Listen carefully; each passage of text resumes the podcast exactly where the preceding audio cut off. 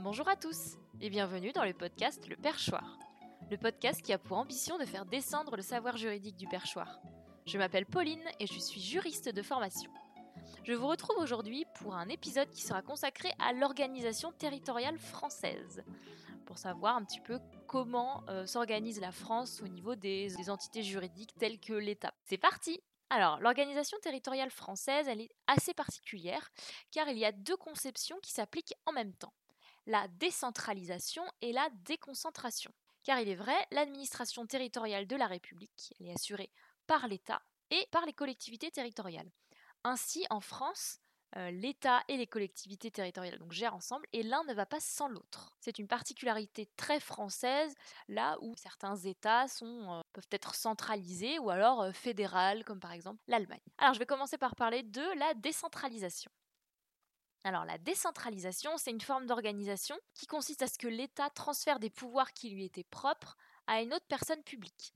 Alors j'entends par autre personne publique donc les collectivités territoriales, qui sont donc les régions, les départements et les communes. Si vous voulez connaître euh, vraiment la différence entre personnes publiques et personnes privées, je vous invite à écouter l'épisode 2 du perchoir pour pouvoir en savoir plus. À la base, la France, c'était un État centralisé. L'État avait énormément de compétences, c'est-à-dire avoir des agents pour gérer le tout et des infrastructures, et ça coûtait extrêmement cher. Les collectivités territoriales dont je vous parlais tout à l'heure, donc régions, départements, communes, existaient, hein, existent depuis très très longtemps. Hein. Le département est né euh, juste après la Révolution française, donc c'est quelque chose qui est assez, euh, assez ancien, mais elles étaient sous tutelle de l'État. Dans les années 80, notamment avec la loi Defer de 1982, on s'est dit il faut transférer les compétences aux collectivités territoriales. Et ainsi, on supprime la tutelle de l'État sur les collectivités territoriales. Ces collectivités-là, elles se gèrent librement, comme vous et moi, qu'avec son budget et ses compétences. D'ailleurs, ce principe d'indépendance et d'autonomie des collectivités territoriales a une valeur constitutionnelle et figure à l'article 72 de la Constitution de la Ve République du 4 octobre 58. Donc il n'y a plus aucune tutelle, c'est-à-dire que l'État ne peut plus exercer de tutelle vers les collectivités territoriales, mais aussi les collectivités territoriales entre elles.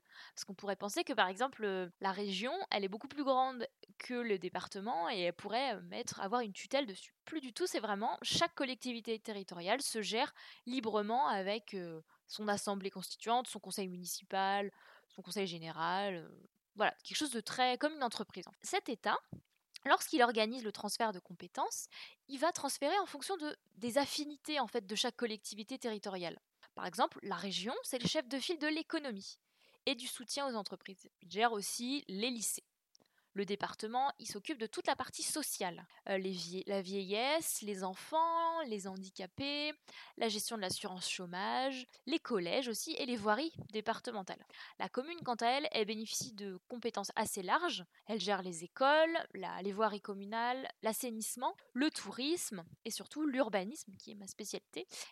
Vous dites c'est bien beau, l'État il, a transféré des compétences, mais qui dit transfert de compétences dit compensation financière. L'État il verse ce qu'on appelle une dotation globale de fonctionnement, c'est-à-dire que euh, donne un budget alloué pour pouvoir exercer ce transfert de compétences.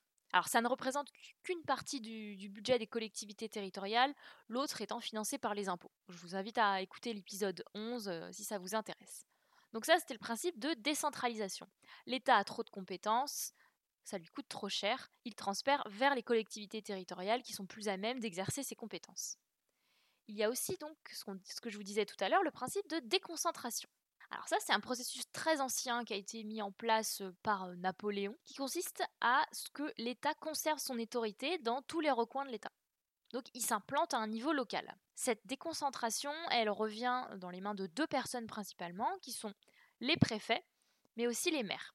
C'est-à-dire que le préfet est dans les régions et dans les départements le représentant de l'État, mais aussi les maires qui peuvent euh, parfois prendre certains actes au nom de l'État et non au nom de la commune. C'est vrai que le, maire, il a cette double, cette double casquette-là.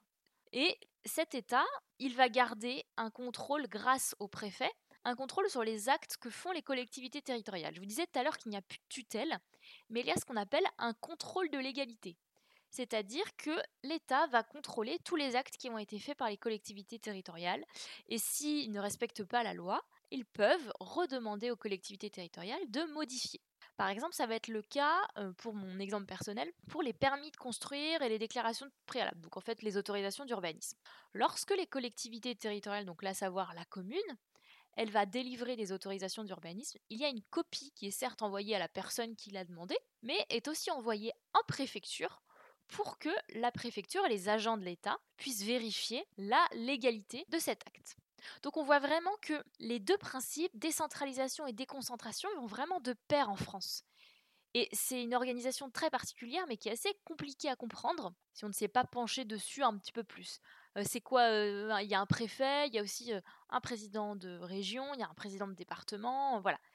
Il y, a beaucoup, beaucoup d'acteurs en fait qui sont autour de l'État et parfois c'est un petit peu compliqué à comprendre. Donc c'est pour ça que je voulais vraiment essayer de dégrossir un petit peu cette organisation territoriale française. Voilà, J'espère que cet épisode vous a plu et encore une fois, je vous ai pas trop endormi avec cette organisation territoriale française. Voilà, n'hésitez pas à me laisser 5 étoiles et ou un commentaire sur votre appli de podcast préféré. Dans les notes de l'épisode, il y a bien sûr toujours mon adresse mail et mon compte Instagram pour être euh, tenu au courant sur la sortie des nouveaux épisodes. Quant à moi, je vous retrouve la semaine prochaine, même lieu, même heure. Je vous souhaite une très bonne matinée, une très bonne journée, après-midi, soirée ou encore nuit. À bientôt et merci beaucoup pour votre fidélité.